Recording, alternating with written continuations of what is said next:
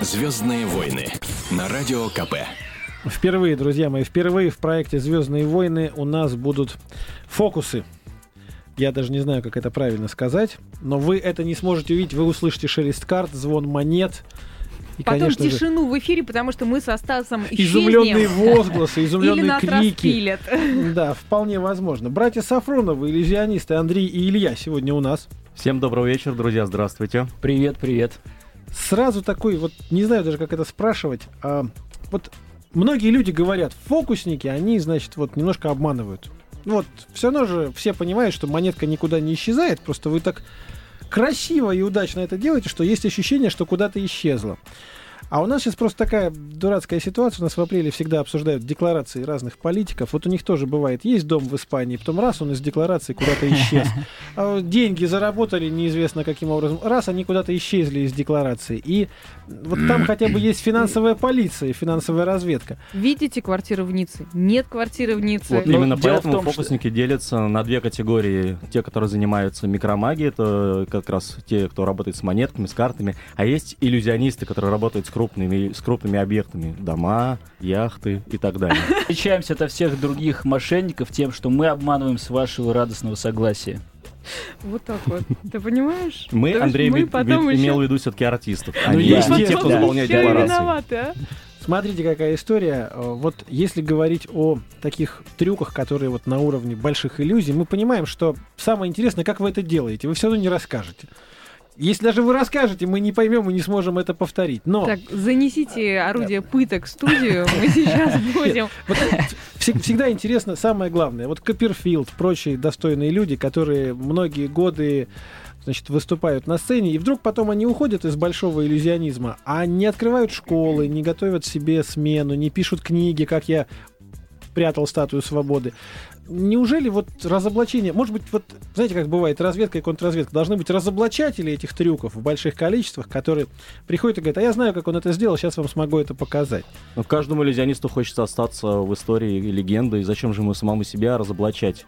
Пусть э, за ним должен остаться шлейф загадки, таинственности. Хотя, а, например, Копперфильда, у него есть своя школа, то есть она не постоянная, но он, тем не менее он проводит семинары и так далее. А, по поводу тех, кто раскрывает секреты, есть и такие, действительно. И мы тоже неоднократно вели рубрики на телевидении, где обучали трюкам.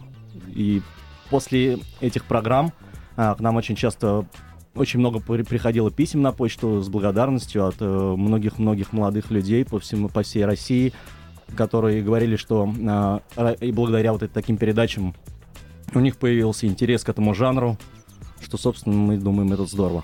А мы не так давно э, в проекте Звездные войны на радио Комсомольская правда обсуждали как раз новость, что а, один бывший бизнесмен, он просто увлекся а, магией, и а, он а, начал изучать это ремесло и а, начал покупать фокусы. И он тогда рассказывал а, нашим а, корреспондентам в регионах, что а, это действительно принятая такая, ну, как бы есть такая практика, когда а, фокусы продаются.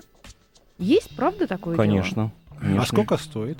Ну, просто сразу интересно. Ну, за- зависит, конечно, от почем? трюка, но качественнее и правильнее делать самому изготавливать. Самому придумывать что-то новое и изготавливать. Вот вы знаете, вот в России на самом деле э, жанр иллюзии практически не развит.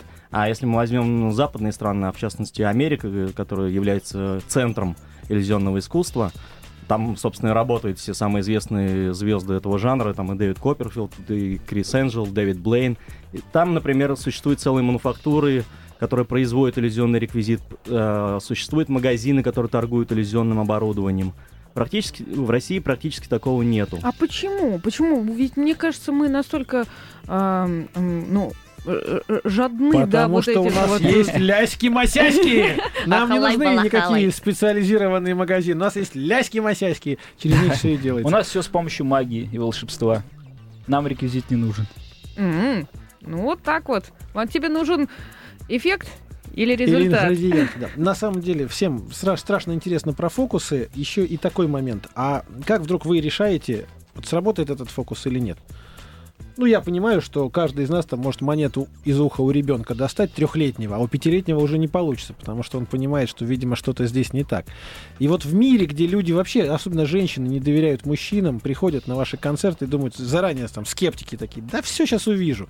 Вот там у них веревочка привязана, там пружинка, здесь вот они яйцо лишнее спрятали где-нибудь в кармане куртки. А потом раз и не могут понять как. Вот где то грань, когда, знаете, вот фокус уже перестает быть таким простым, человечески понятным фокусом и становится уже именно иллюзией, волшебством магии.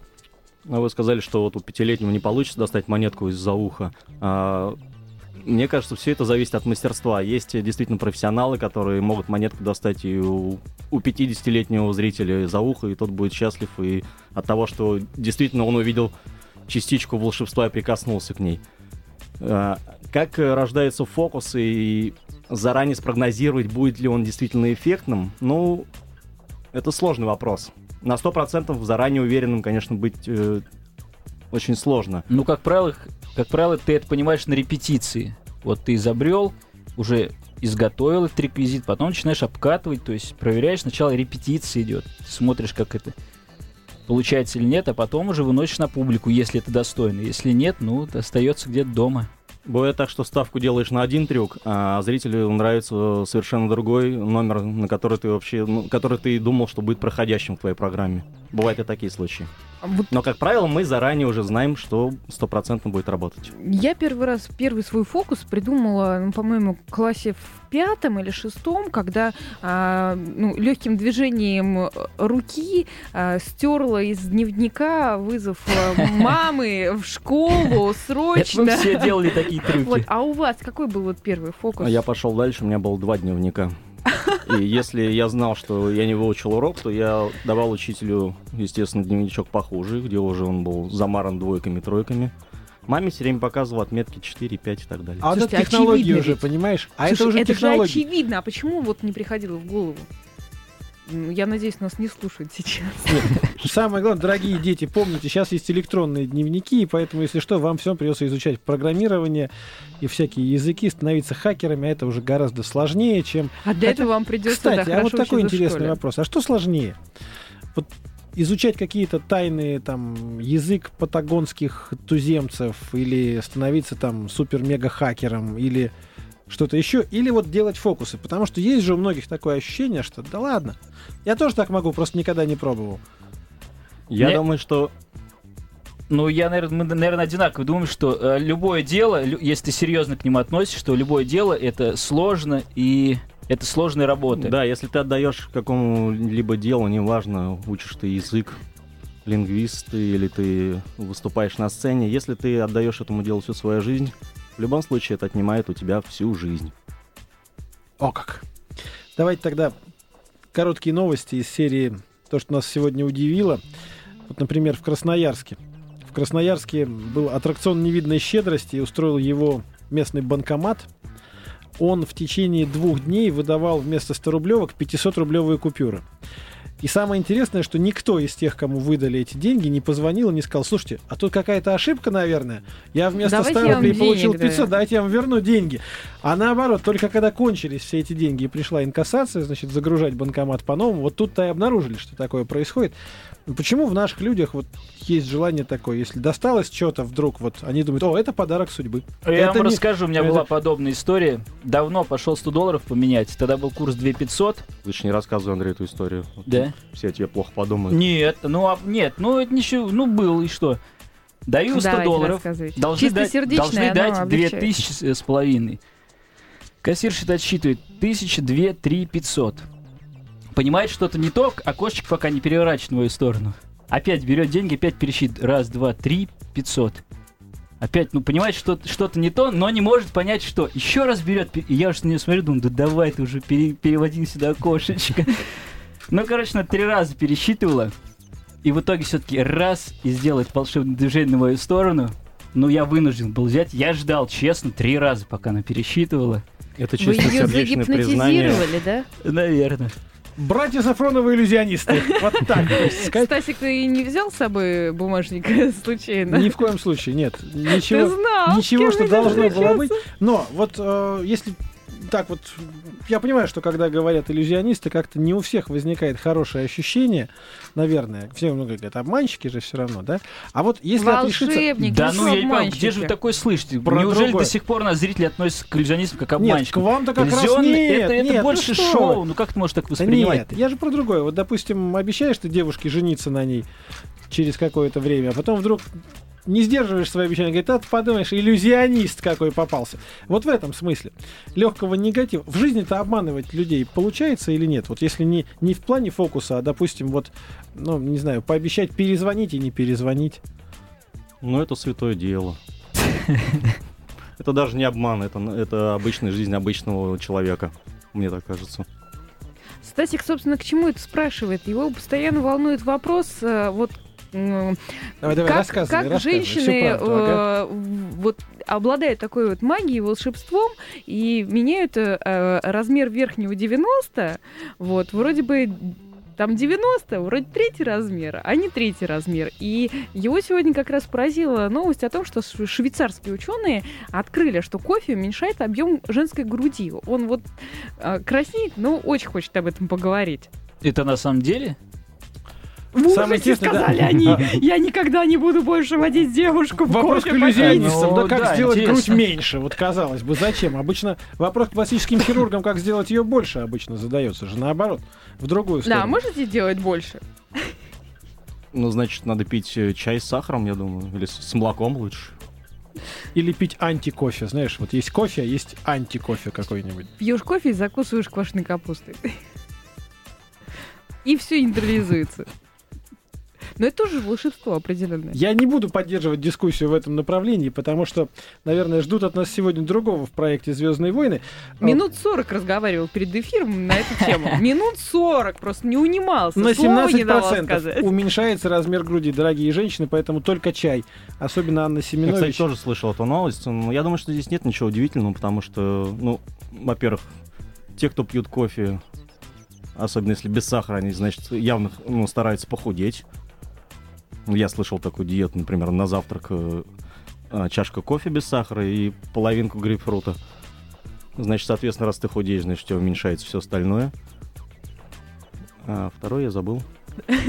Но в логике, в логике вам не откажешь. Когда хочется спросить на радио иллюзионистов, а можете вы нам что-нибудь показать в плане фокуса?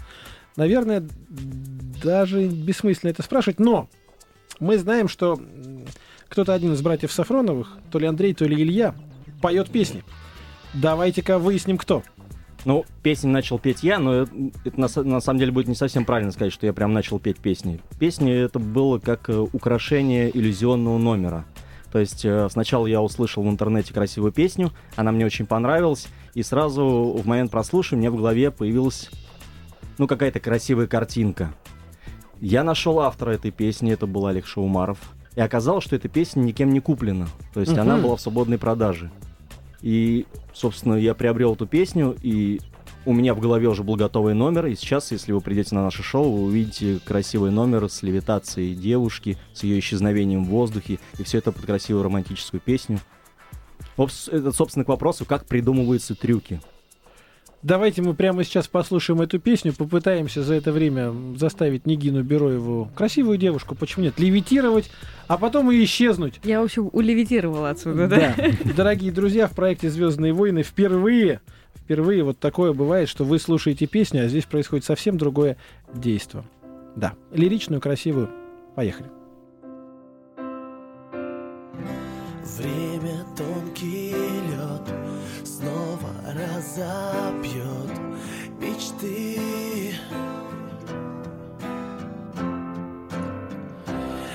моей судьбы исчезаешь ты.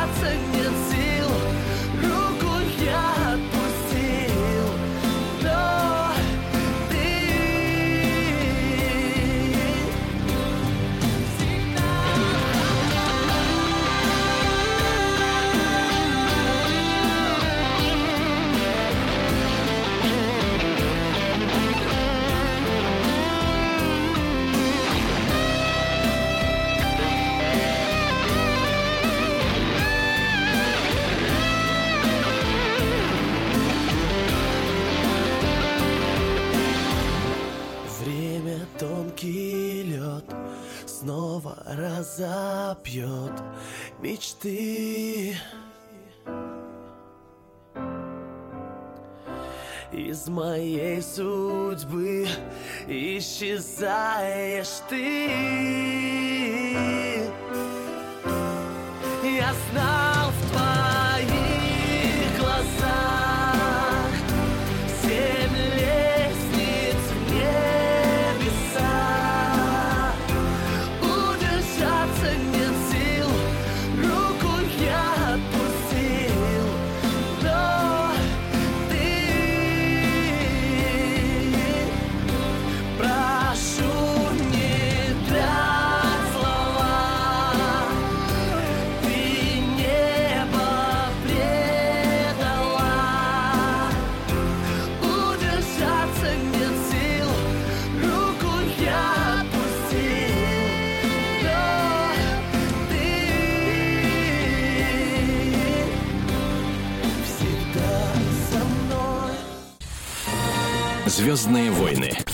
радио КП. Стас Бабицкий, Нигина Бероева, по-прежнему в студии радио «Комсомольская правда». С нами братья Сафроновы, Андрей и Илья. Они Еще иллюзионисты, они умеют делать фокусы, они умеют заставить девушку левитировать. Это прекрасно. Не каждый может окрылить девушку таким способом. Но вот упоминаемые Дэвид Блейн и прочие, так сказать, иллюзионисты-экстремалы. Почему у фокусников и у иллюзионистов так принято, чтобы там я просижу неделю в глыбе льда без дыхания, еды и воды? Или там бейте меня электрическими разрядами, мне ничего не будет. Откуда такое самобичевание, само Но это нельзя сказать, что прям все фокусники любят экстремальный жанр. Это есть, ну, это подвид э, иллюзионный, ну, иллюзионного жанра, вот экстремальные трюки. И, собственно сказать, мы когда только начинали э, входить в этот жанр, мы даже называли себя экстремальные иллюзионисты, потому что нам очень нравилось не просто удивлять зрителя, а шокировать его. Мы и закапывали друг друга на глубину 5 метров под землю, и топили в воде, и э, распутывались из всевозможных э, наручников, смирительных рубашек, подвешиваясь над пропастью, над мостами и так далее. А, когда ты исполняешь такие трюки, ты получаешь колоссальное удовольствие. Ты получаешь такой выброс адреналина, ну, это, э, это очень сложно описать. Я вот, когда слышу, слышал раньше, вот в детстве, когда там каскадеры рассказывают, как вот я перепрыгиваю а, с, с трамплина на автомобиле, перелетаю через 10 автобусов, это так здорово, это такой выброс адреналина. Я все ну, серьезно к этим словам никогда не относился. Думал, что это всего лишь просто красивые слова. Впервые, когда я сделал трюк закапывания, меня братья закопали э, с помощью бульдозеров, э, закопали на глубину 5 метров в фанерном ящике, и задача была выбраться наверх, наружу.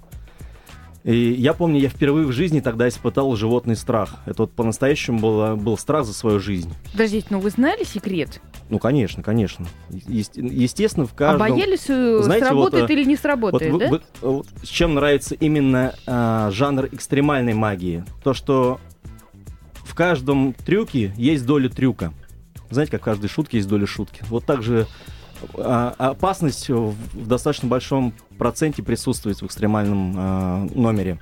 И даже зная секрет, например, а, а всего же не предусмотришь. Это была запись программы «Чудо-люди» для НТВ, и съемка началась уже, номер не репетировался, он только был изучен по схемам и так далее. И когда я лежал внизу вот в этом фанерном ящике, и через стеклянное окошко я видел, как на меня посыпались вот эти вот тонны песка, я понял, что это, это окошко стеклянное мы ни разу не тестировали, и что оно сейчас лопнет, и я не успею сделать все рекомендации, описанные в книге Гарри Гудини, понимаете? Вот, и, собственно, и когда я вылез уже на поверхность, когда люди, а, толпа, человек 500 там было, я не помню уже, когда они начали скандировать, я почувствовал себя просто супергероем, я почувствовал себя даже Брюс Уиллис, снимаясь в кино на хромаке не испытывает таких ощущений, вы понимаете? Я совершил такой поступок, ну, это, это непередаваемое ощущение. А есть что-то вот, эм, ну, к чему стремитесь? Ну, вот какой-то такой... Повышать суп- градус супер- адреналина-то да, дальше супер приходится, наверное. мега-трюк. Это же, это же как наркотик. э, Хочется все больше и больше. Конечно, Улететь конечно. на Луну? Ну, Стать ну, президентом ну, Российской Федерации? Несмотря на то, что я родился трек. 12 апреля в День космонавтики, и только в детстве всего лишь я мечтал стать космонавтом, а, все с- сегодняшние желания — это развивать иллюзионный жанр в России, делать трюки с каждым разом все эффектнее и эффектнее. И, например, э, номер с закапыванием меня под землю. А Второй вариант этого номера был уже без фанерного ящика.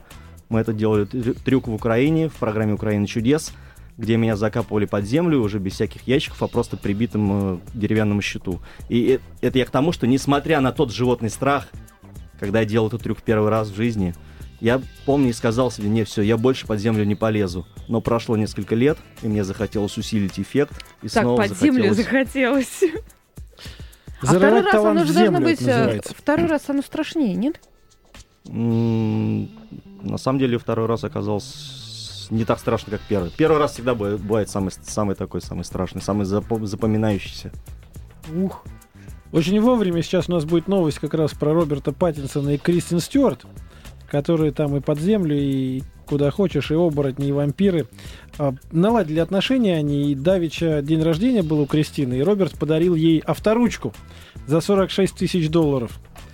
В этой новости все странно, особенно где можно найти авторучку за 46 тысяч долларов. Перо, которое покрыто Где можно найти 46 тысяч долларов на авторучку? Вот это меня больше Да. удивляет. Но, но самое интересное, что вот он подарил эту авторучку, потому что до этого сильно ее обидел, они были такие на грани разрыва. Вот если бы, допустим, у вас возникла такая ситуация, не дай бог, и нужно было мириться с девушкой, то какой подарок все-таки выбрали бы наши дру- друзья сегодняшние гости, иллюзионисты, братья Сафроновы? Ну, явно не авторучку, я думаю, да? То есть, Ну, я сейчас тоже подумал, как мало надо женщине, всего лишь авторучку. да, то есть представить себе, что в 2 часа ночи ты возвращаешься домой и говоришь, дорогая, это тебе авторучка, и после этого все нормально в доме. Ну, как-то я не могу. Духи тебе купил. красный Одеколон. Одеколон. Не знаю, я думаю, что это зависит от женщин, от обстоятельств. Вообще, в моем случае, вернуться домой, это уже такой своеобразный подарок женщине. Ну, после таких трюков-то понятно. С Конечно. А исчезновением. если я еще приду со авторучкой, м, А приходилось что-нибудь такое делать для налаживания отношений? Ну, не знаю, как у Андрея, у меня в жизни все как у на обычных нормальных людей. Никакие подвиги я ради женщин не совершал, к сожалению, наверное. Все мои подвиги находятся на съемочной площадке, либо на сцене э, театров. А в жизни обычный человек. По карнизам с цветами не лазил. Хотя, казалось бы, кому как в не землю им, да? не закапывался. Вот это вот, вот. Оп, и удивил. И чудо. И, и- Или нельзя использовать свой талант и дар для того, чтобы решать какие-то сугубо бытовые или там любовные проблемы? Или, и- или у вас нет суеверий по этому вопросу? Я вообще впервые слышу, что это какое-то суеверие. Мне кажется, что все люди так или иначе как-то используют свои навыки профессиональные в жизни. Ну, я, я так думаю. А есть какой-нибудь кодекс, я не знаю, вот где можно использовать э, эм, свои вот эти вот навыки, а где нельзя? Например, нельзя а, в казино ходить. И там Почему? Ходить можно, использовать нельзя. навыки. Использовать нельзя. Но это только законодательно запрещено, или же какой-то есть э, такой кодекс чести профессиональный? Нет, ну есть, э, во-первых, свои личные Моральные принципы. моральные принципы, конечно. Если там я могу кого-то обмануть, ввести в заблуждение и использовать эту для своей личной наживы я же не буду этим заниматься налево и направо, правда же? Вот так вот. А у меня сразу Честные мысль, люди. Мысль возникла такая. Ты вот говоришь, кодекс, профессиональная этика, все. А бывает такое, что фокусники пытаются обмануть других фокусников. Что-то там отжать себе какой-то. Это моя публика, я буду сейчас их там. А, Битвы фокусников интересно бы было Да. посмотреть вот в реальной жизни, когда там типа, а я сделаю номер лучше, чем у тебя. Ну, а я а я случае- тебя за это распилю. В данном случае, наверное, это не так делается, это моя публика, а дело, э, здесь ты уже доказываешь делом. Докажи, покажи хороший трюк. А если даже и сам иллюзионист, ну твой, допустим, конкурент не понял, как ты это делаешь, ну это высшая похвала.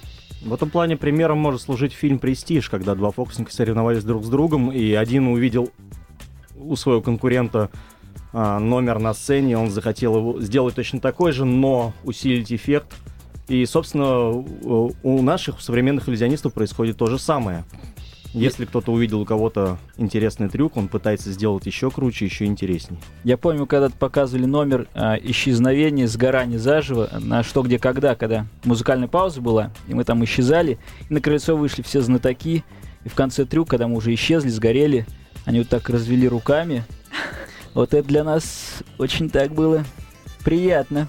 Слушайте, по поводу кино тоже интересно, ведь на самом деле, а, ну, наверное, сам Бог велит вам становиться кинозвездами, потому что да даже сериал какой-нибудь там про магов и волшебников, и вот там вы раз, и ставите трюки, и все исчезает, и все удивляются, никто не знает как, и смотрят, пересматривают, восторгаются. Да, одно другому не мешает. Мы думаем, думаем в эту сторону. Есть одна идея по поводу кино. Уже есть сценарий набросали. Есть такая мысль, да.